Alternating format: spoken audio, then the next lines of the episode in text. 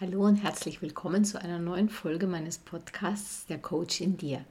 Mein Name ist Enna Wagner und ich freue mich, dass du auch heute wieder mit dabei bist auf unserer Reise in unser Inneres. Kennst du ein Spiel für Erwachsene, das wir alle spielen, das auf der ganzen Welt gespielt wird, das seit vielen Generationen gespielt wird? Es heißt das Dramadreieck. Vermutlich hast du das noch nicht gehört. Es ist von Stephen Karpman beschrieben worden als ein psychosoziales Modell. Aus Sicht der Psychologie handelt es sich um unreife, dysfunktionale Beziehungsmuster, die immer wieder ablaufen. Es geht um menschliches Verhalten im Wege der Aktio und Reaktio, das heißt Handlung und die darauf folgenden Reaktionen mit weitreichenden, oft fatalen Folgen. Dieses Spiel wird nicht nur im Kleinen gespielt, im kleinen Kreis oder im privaten Bereich. Natürlich kommt es sehr häufig auch im Arbeitsleben vor, im Alltag dieses Spiel wird auch in der Politik gespielt und auch in den internationalen zwischenstaatlichen Beziehungen. Grundlegend für dieses Spiel ist es, dass es immer um etwas anderes geht, als es an der Oberfläche den Anschein hat. Und ebenfalls wichtig ist es, dass sich die Mitspieler regelmäßig nicht bewusst sind, dass sie dieses Spiel Drama Dreieck spielen. Das ist auch der Grund dafür, warum es weitgehend unbekannt sein dürfte.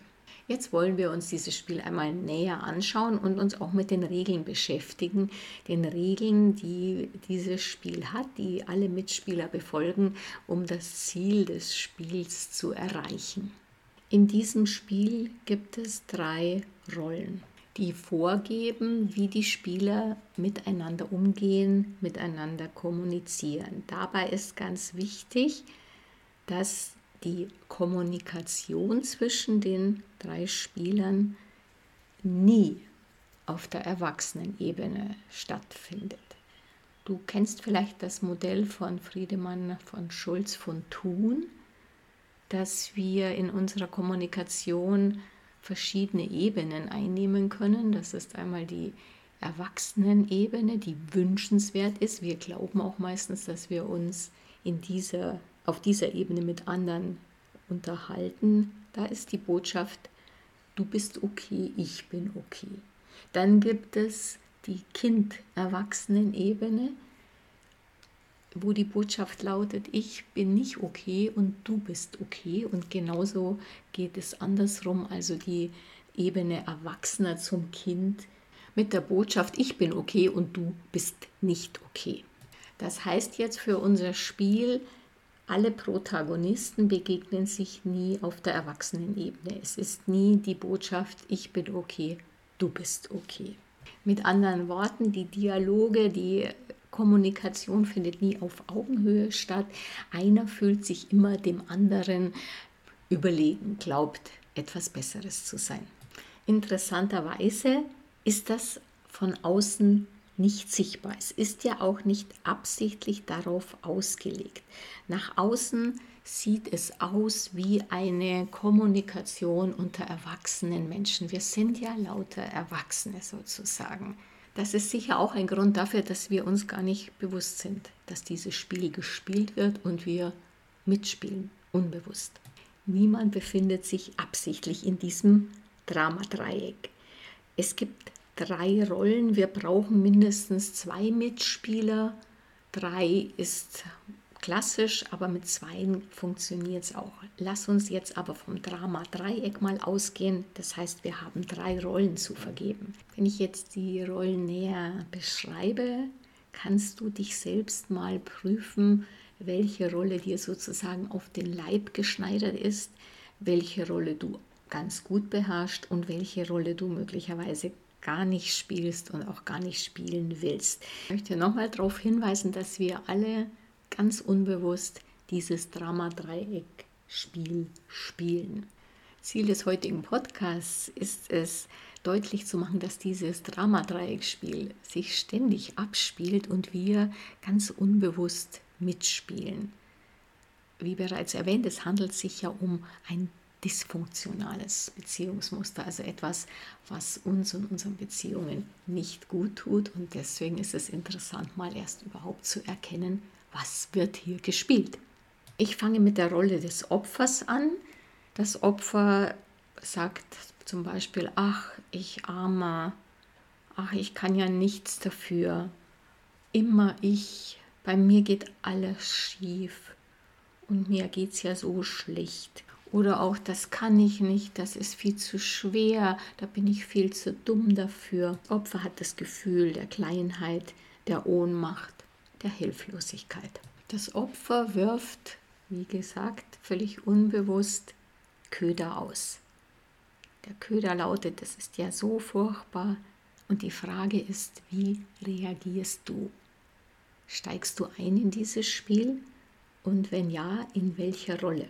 Zwei Möglichkeiten stehen dir im Dramadreieck hier zur Verfügung. Einmal die Rolle des Retters und einmal die Rolle des Angreifers, des Täters. Wenn deine bevorzugte Rolle die des Retters ist, dann reagierst du so.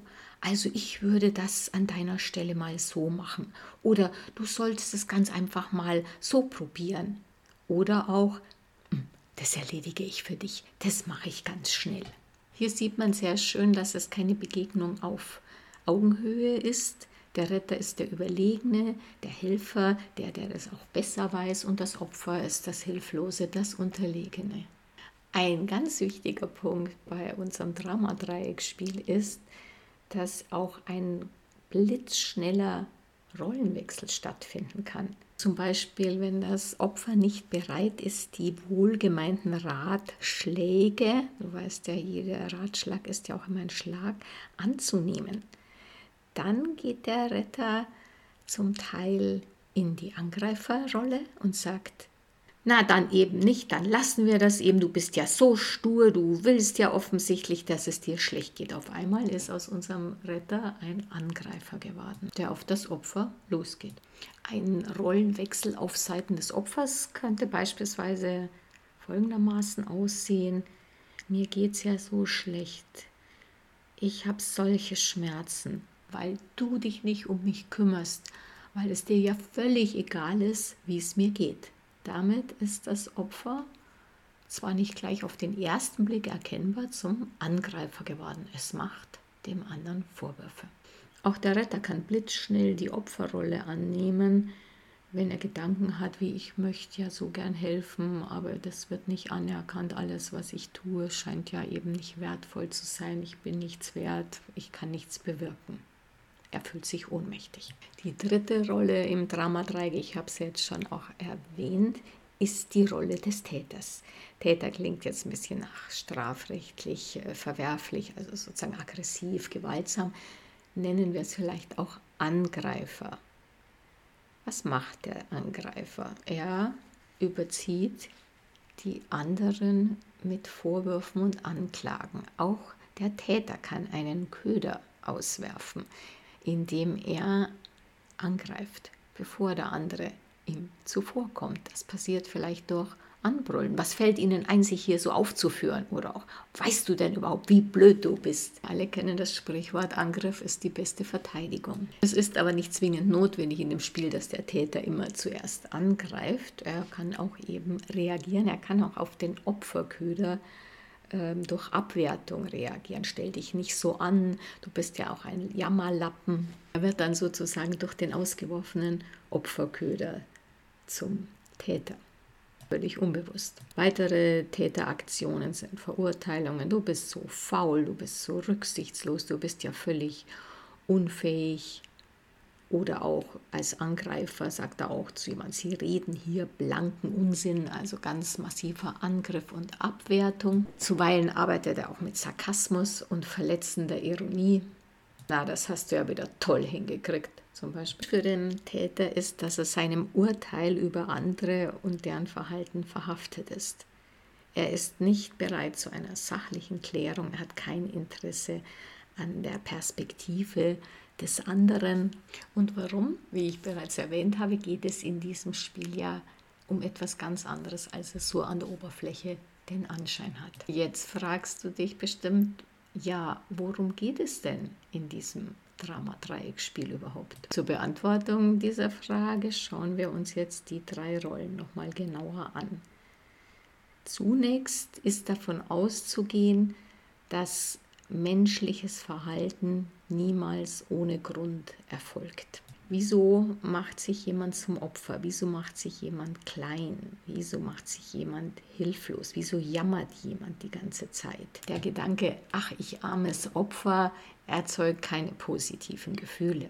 Ganz im Gegenteil, eben die, die ich gerade beschrieben habe, der Kleinheit, der Ohnmacht, der Hilflosigkeit. Was steckt hinter der Opferhaltung? Seelische Not und oft sogar sehr sehr viel Schmerzen ist sich aber das Opfer regelmäßig nicht bewusst. Es lohnt sich also, wenn du für dich herausgefunden hast, dass du oft in der Opferhaltung bist, einmal näher auf die Gründe zu schauen, nach innen zu schauen. Vielleicht auch mit Hilfe eines Therapeuten oder eines Coaches. Warum schlüpfen wir in die Rolle des Retters? Auch der Retter, auch diese Rolle hilft uns, uns von innerer Not abzulenken. Ich halte es nicht aus, wenn es dem anderen schlecht geht, deswegen muss ich handeln. Das klingt ja mal sehr edel und ehrenhaft an der Oberfläche. Schön, wenn sich jemand so für andere engagiert. Allerdings lenkt der Retter sich ab von seinem eigenen Schmerz. Der Retter braucht das Opfer, um sich besser zu fühlen. Denn Retter und Opfer begegnen sich ja nicht auf Augenhöhe. Der Retter ist ja der Überlegene, der dem armen Opfer hilft und sich deshalb besser fühlt. Auch für die Rolle des Retters gilt, Bewusstsein zu entwickeln, a, dass man diese Rolle sehr häufig einnimmt und b, dass man sich damit von seinem eigenen Schmerz, von einer eigenen inneren Not ablenkt. Aus diesem Dreieck auszusteigen, heißt für den Retter, sich der eigenen inneren Not, dem eigenen inneren Schmerz voll Mitgefühl mit sich selbst zuzuwenden. Und worum geht es dem Täter? Worum geht es dem, der in der Angreiferrolle ist? Die Täterrolle erscheint uns extrem unsympathisch und vermutlich wird deine erste Reaktion zu sein, sein, zu sagen, also ich bin ja nie Täter, das sind immer nur die anderen. Ja, Abwehr und Projektion sind natürlich eine erste Reaktion unserer Psyche, uns von seelischem Schmerz abzuhalten. Wie ich auch bereits schon ausgeführt habe, können wir auch aus der Opferrolle sehr schnell zum Täter werden und selbst auch aus der Ritterrolle. Und jede Verurteilung eines Täters macht uns augenblicklich selbst zum Täter. Auch der Täter handelt aus einer inneren Not heraus. Er handelt nicht aus böser Absicht, aber er kann es eben nicht besser. Er ist voller Unfrieden in seinem Innern. Vorsorglich greift er andere Menschen an. Das gibt, das gibt ihm das Gefühl der Sicherheit, weil er Angst hat, sonst von ihnen angegriffen zu werden.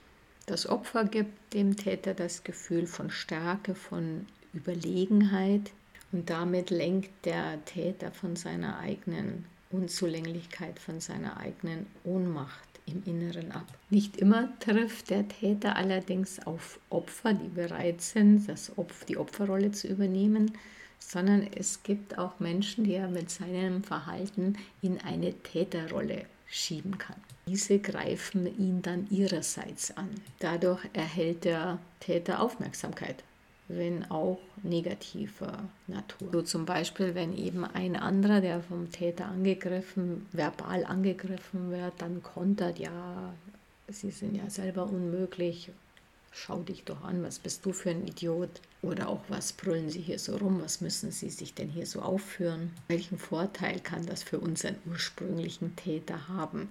Es spiegelt ein negatives Lebenskonzept wider. Besser negative Aufmerksamkeit als überhaupt keine Aufmerksamkeit. Vielleicht erinnerst du dich noch an den einen oder anderen Mitschüler, der sich in der Klasse immer ziemlich aufgeführt hat, den Lehrer ziemlich provoziert hat, um dann wenigstens bestraft zu werden. Wenn er schon mit guten Noten nicht glänzen konnte, dann wenigstens dann, wenn der Lehrer seine, seinen geballten, in Anführungszeichen, Zorn auf ihn herabprasseln ließ. Wie können wir jetzt aus diesem Drama-Dreiecksspiel wirksam aussteigen? Ganz einfach, indem wir nicht mitspielen. Es ist, wie schon gesagt, ein weit verbreitetes Spiel unter Erwachsenen und es tut niemandem gut und es ist völlig unsachlich. Es geht an der Sache regelmäßig vorbei. Wenn du dich regelmäßig als Opfer fühlst, ist das eben ein wichtiger Hinweis, einmal da mit Unterstützung in dein Innenleben zu gucken, was für eine tiefe Not dahinter ist.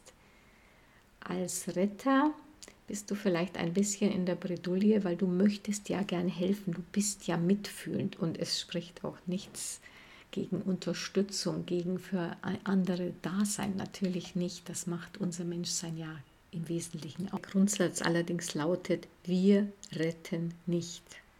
Retten in dem Sinne, wie der Retter eben einspringt, um von seinen inneren Nöten abzulenken, um Überlegenheit gegenüber dem Opfer zu entwickeln. Nein, wir bieten echte Hilfe, zum Beispiel in Form vom Zuhören, nur zuhören oder einfach da sein, keine Belehrungen. Also ich würde das so machen, das musst du so machen, das machst du ja völlig falsch. Nein, für den anderen da sein, ihm signalisieren, ich bin da. Empathie zeigen, aber sich auf keinen Fall von der Negativität, die das Jammern, das Verhalten des Opfers regelmäßig produziert, runterziehen lassen, bei sich bleiben. Wichtig ist hier auch eine Frage der Grenzziehung, ein klares Nein. Nein, ich schlüpfe nicht in die Rolle des Retters. Ich spiele bei diesem Dramadreieck nicht mit. Wichtig ist, dass wir dann auch in der Erwachsenen-Ebene auch mit dem Opfer sozusagen agieren. Wir können dem anderen Fragen stellen. Was wirst du tun? Oder ihn ermuntern, du wirst die für dich passende Lösung finden.